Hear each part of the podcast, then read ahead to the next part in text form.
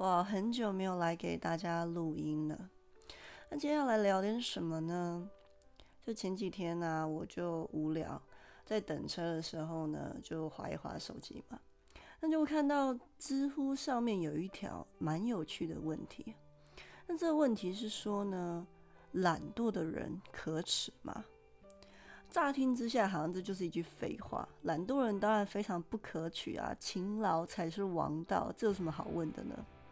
那正当我准备要划过去的时候，我突然停下一想，我好像又落入了惯性的思考模式，就是把别人从小灌输给我的观念啊奉为真理，从来没有去思考，甚至去质疑为什么别人说的东西就是对的。所以我就觉得不行，我一定要跳脱这个思维。于是继续往下看网友给这个问题的回答是什么。这一看发现真的太有趣了。我看发现各方的能人呢，从许多我想都没有想过的角度去切入回答这个问题，把这个问题弄得很大。有从生物学的角度啊，或者是心理学乃至社会学的角度去讨论说，懒惰之所以会被当今社会唾弃的原因，跟懒惰背后的真相是什么？我觉得很值得拿出来跟大家好好好的聊一聊关于懒惰这件事。说起懒惰，不论是 YouTube 影片也好，或是坊间各种心灵励志的书籍啊。有很大一部分的内容都是在教人如何摆脱拖延症或是散漫的那种心理状态。像是最近很红的《原子习惯》这本书，就在教大家如何透过养成一些好的习惯来提高做事情的效率啊，跟自己的生产力。在这个不进步就算是退步的时代哦，不论是企业也好，个人也好。只要在原地停滞不前，就算维持先前的水准，还是会被淘汰掉。所以更不要提懒惰了。只要稍微停下脚步，就会被周遭人批评不思进取呀。那天主教教会更是将它列为人的七大原罪之一，与色欲啊、暴食啊、暴怒、嫉妒、散漫、贪婪并列。所以说，懒惰呢是人类从很久以前就被定义是需要被改正的。从生物学的角度来解释懒惰，其实很好理解。毕竟地球上的生物至少八成以上都具有懒惰的天性。非洲大草原上的狮子啊，除了狩猎之外，几乎大半的时间都懒洋洋的躺在那边，什么也不做。有研究指出说呢，他们一天啊几乎是要睡二十个小时的。还有其他像是无尾熊啊、树懒啊、球鱼等等的动物，整天就是在睡觉，一天可能只醒来个一两个小时，吃饱了就继续睡。毕竟活动啊是需要消耗能量的，一旦能量耗尽了，就要去重新寻找食物来补充能量。那倒不如一开始就待在原地睡觉算了。但反观人类，其实好像还没有那么懒，甚至不能说人类的天性是好逸恶劳的。就拿现在人们正经历的疫情来说好了，世界各国政府呢绞尽脑汁想出各种方法，不论是用惩罚的方式也好。发放补助金的方式也罢，都是想要把人民留在自己的家中，看是要睡觉啊、看电视都好，只要不要出来协助病毒传播，要干什么都无所谓。但事实证明呢，执行起来非常的困难，没有办法把人当做猫来养。人就是会想要出去外面透透气啊，就是会想要跟其他人交流。也就是说，人类没有办法仅仅靠着睡觉来杀时间。我曾经看了一个由美国 Virginia 大学做的一个很有趣的小实验，那这个实验呢是想要测试看看说有没有办法真正做到无所事事。这个实验呢是想测试看看说人有没有办法做到真正的无所事事。所以他们就邀请了几个受试者啊，把他们依次分别关在一个空无一物的小房间中，并要求受试者啊不能睡觉。实验的时间为期十五分钟。重点是呢，实验人员在每个人身上安上了电极，并给他们留下了一个可以控制放电的按钮。那电极的强度呢，基本上就是只要你被电过一次，就不会想要再试第二次的那种痛。那研究结果，大家可能会想说，怎么可能会有人明知道按那个键会被电到，但还是要执意去给他电？但人呢，远比大家想的还要怕无聊。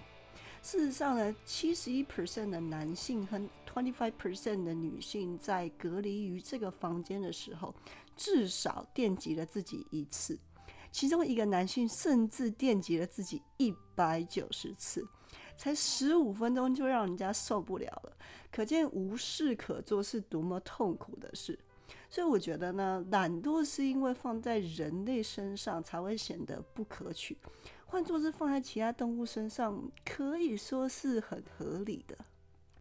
还有另一派的说法是呢，懒惰作为影响我们行为的动机，可以说是不存在的。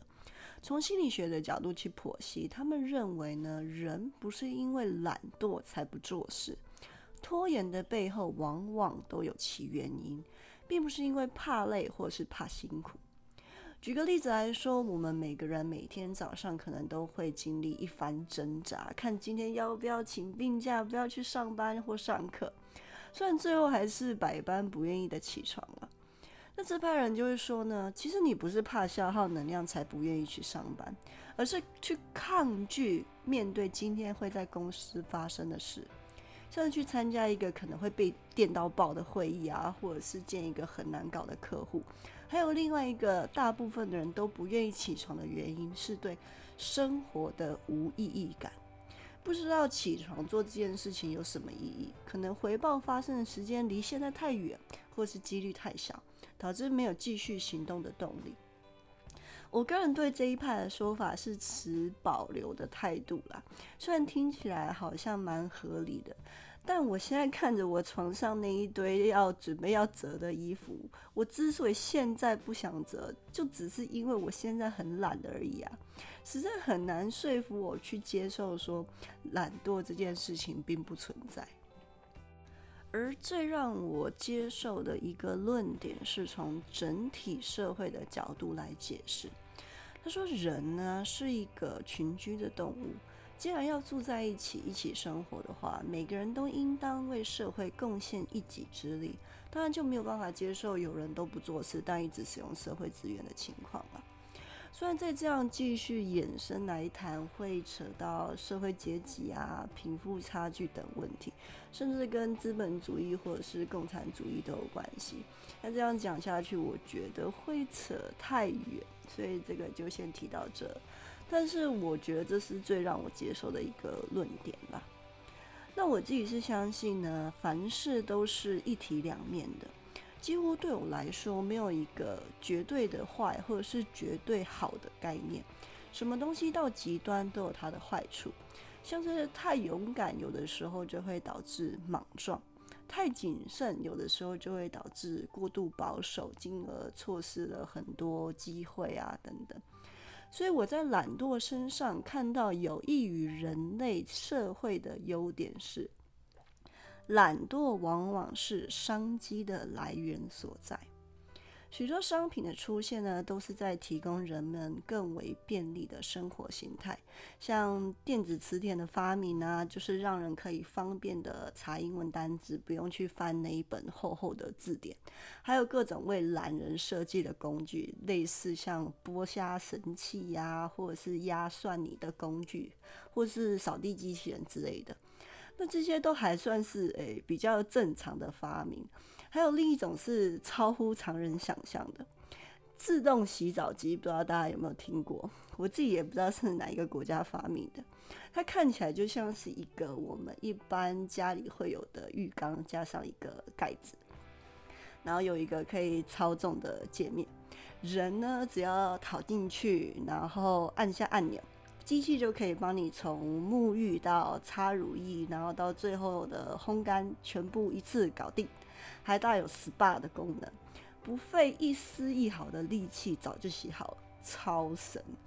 虽然这些发明的原因还有另外一个面向，可能是为了要提高效率啊，或者是增加产能，但我觉得省力的因素还是更大一点。既然这些发明可以带动经济循环、促进社会发展，我们还能说懒是多么罪大恶极的事吗？前面说了那么多懒惰的好话，好像是我在鼓吹人越懒越好，或者懒很正常啊，不需要做出改变。当然不是啊，我还是认为懒会造成很多严重的后果。那我把这些后果呢称为便利陷阱。因为这些都是起因于太过便利而产生的问题。有一个很显著的便利陷阱是浪费。浪费对我来说，当然也是一个一体两面的概念。一个商品坏了或是旧了，直接丢掉当然会更有效率，也可以促进整体经济循环的更快一点。我一直丢就需要一直买，厂商就可以一直造，也需要买更多的原料。那这样大家都有钱赚啊，何乐而不为？但对于环境来说呢，是一个很恐怖的问题。原料开发会破坏环境，没有回收掉垃圾也会破坏环境。但因为购买的成本太低了，或是破坏发生的地方离我们太远，人们便不会花太多的精力去关注在这些问题上。就拿塑胶袋来说好了，我曾经看过一部纪录片，说的是环境问题。他说啊，塑胶袋发明的初衷其实是来解决纸袋浪费的问题，因为纸袋比较脆弱，不能重复利用，那制造又需要砍伐大量的树木，所以发明者就在想啊，有没有一个东西可以补足纸袋的不足，做到既坚固又便于携带，然后又具备重复利用的功能。于是塑胶袋就被发明出来了。很明显的，发明者低估了人们懒惰的程度。那现在有人去访问这位发明者的儿子，他说：“对他父亲而言呢，人们把塑胶袋当做一次性的商品是一件很奇怪的事。明明是被发明出来要来拯救地球的，现在却成了另外一个更大的环境问题。”那其他相似的例子呢？还有像是免洗筷啊等一次性的餐具。但我这边必须要为免洗筷平反一下，如果去稍微的了解免洗筷在台湾的。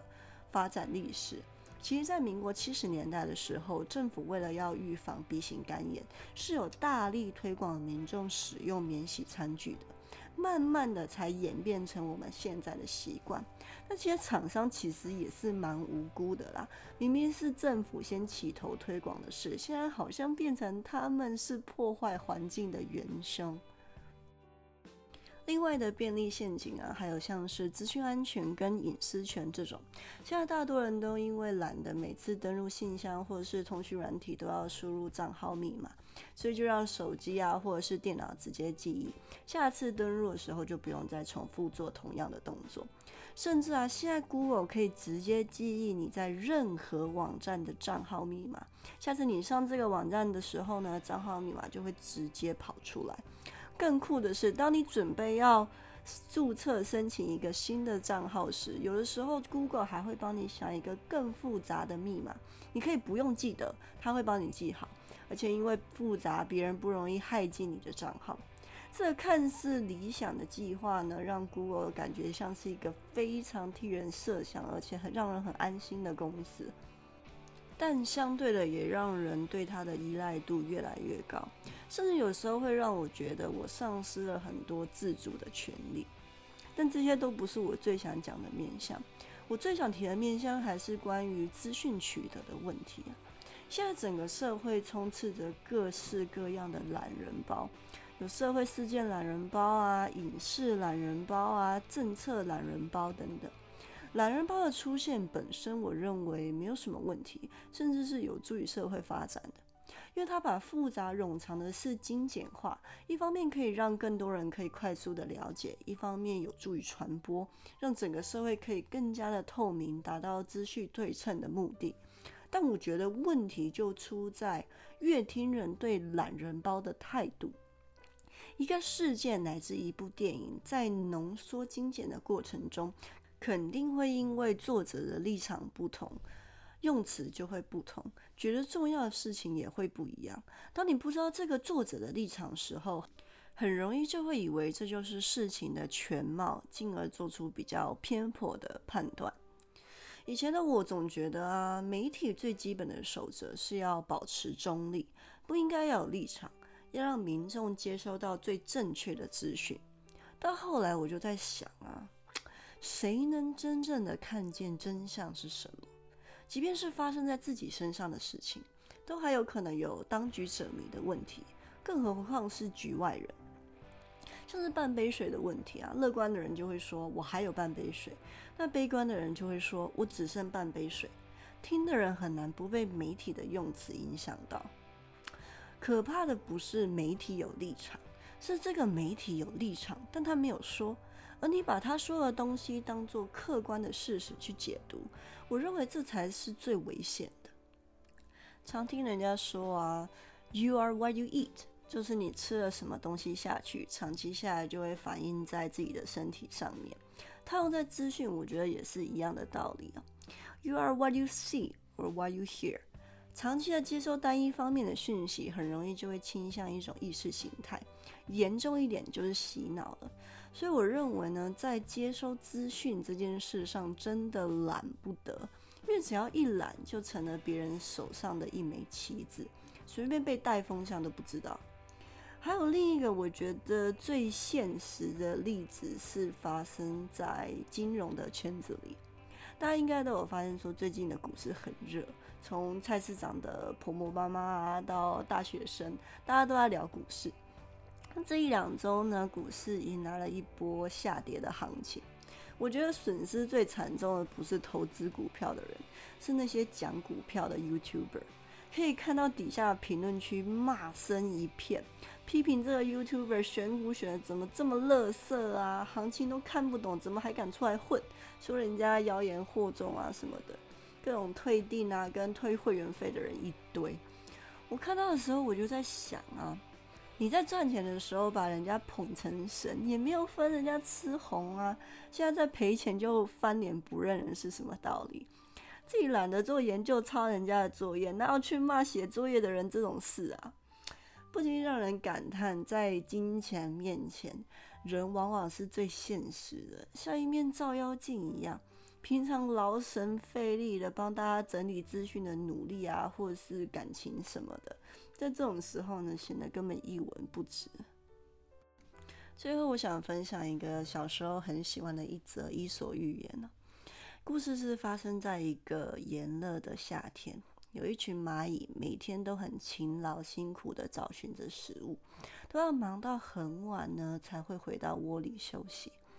坐在旁边的蟋蟀看了就觉得很奇怪，就问蚂蚁说：“为什么你们要整天那么认真的储存食物呢？没看到满山满谷的食物吗？快来过来跟我一起享受时光啊！”蚂蚁就回答他说：“亲爱的蟋蟀，谢谢你的邀请，但冬天即将要来了。你看我们家有那么多张嘴要吃饭，不赶紧工作是不行的。”说完，蚂蚁就。继续的搬着他的食物。不久呢，夏天过去了，秋天到来了。蟋蟀还是一样，一如往常的到处玩耍。那蚂蚁也仍然辛苦的找寻着食物，搬运回家。最后，冬天终于来了，万物萧瑟，天空下起了大雪。这时的蟋蟀望向四周，所有能称之为食物的东西都消失的无影无踪。他感到又饿又冷。眼看着自己无计可施的时候呢，他去敲了敲蚂蚁家的门，请求蚂蚁可以给他一点食物跟温暖的地方躲一躲。蚂蚁当然爽快的答应啦。这时蟋蟀才后悔的说：“早知道我就不该贪玩了，应该在该努力的时候多努力一点。”那故事就到这边结束了。那这个故事的寓意很简单，就是在告诉人们说啊，不应该偷懒，要未雨绸缪等等。但以我这个年纪回头去看这则故事，我就在想啊，如果我一辈子就只是知道工作的蚂蚁，舍不得享乐，永远都在为那个可能会发生但也可能不会发生的冬天做准备，那我的人生还有什么意思呢？这也是我在跟一些西方人相处过后有的一些体悟。我发现呢，西方啊，尤其是中南美洲国家的人们。非常懂得如何享受生活，跟他们相处起来就觉得很轻松、很快乐，每一天都是值得期待、崭新的一天。从他们身上，我能感受到生活跟工作是平衡的，但相对的，他们的开销肯定也会比我来的多一点。那我从小就被教育啊，储蓄是一个好的习惯，凡事都要做最坏的打算，所以每个月一拿到薪水就是存起来，永远都在为未来做准备，希望未来的我能比现在的我更快乐。尤其是在我阿妈那一辈，更能看到这种生活态度。我看我阿妈一辈子啊，都舍不得用好东西，就算是子女买来孝敬她的，她都会嫌浪费钱。一辈子省吃俭用，以前可能是为了生活，现在我觉得更多的是已经习惯了。虽然不好评价这样的生活是好还是坏，说不定从他的角度来说，物质生活已经不再重要了。但就一个晚辈的角度来说，我还是希望能让他们过上我们自以为好的生活。所以现在的我觉得啊，生活是努力跟享乐参半的。该花的钱就要花，该放的假就要放。我要的是生活，而不仅仅只是生存而已。而懒惰呢，似乎并不是一件多坏的事。毕竟天天堂之所以让人向往，不就是因为这上面可以无所事事吗？那这边对懒惰的分享就先告一个段落了。最后的最后，我想来说说为什么。我隔了两个月才做这一期的更新。其实这两个月我写了很多的稿，但是通常都是写完开头之后呢就删掉了。原因是因为我一直在自我审查，会觉得说，哎，我写的这个东西够不够圆融啊？够不够客观中立啊？会不会冒犯到其他人等等？然后写着写着，修着修着，就越来越不像我原本想讲的东西，然后就觉得没有意思，然后就把它删掉了。但是后来我就在想啊，如果我一直这样自我审查下去的话，是不是就没有再继续做 podcast 的必要？毕竟我就是想要提供一个不同的观点，或者是不同的角度去分析一件事情。那如果我要把它修的大家大众都可以接受的地步的话，那有什么意思呢？所以后来我就在想啊，我自己把这个 podcast 定调成一个嗯，算是读书笔记或者是自己的一个日记的形态，我会更好的去创作一点。所以这也是我目前对我自己 podcast 的定位。我觉得内容上应该不会有太大的改变啊，比较多的是我自己的心态上的转变。那之后节目应该会更倾向于读书笔记的形式。那我在挑书上可能会选择比较冷门的书籍，或者是我看了觉得很有趣但比较少人做的东西来跟大家分享，这样子。那这就是我们今天的节目，我们下次见，拜拜。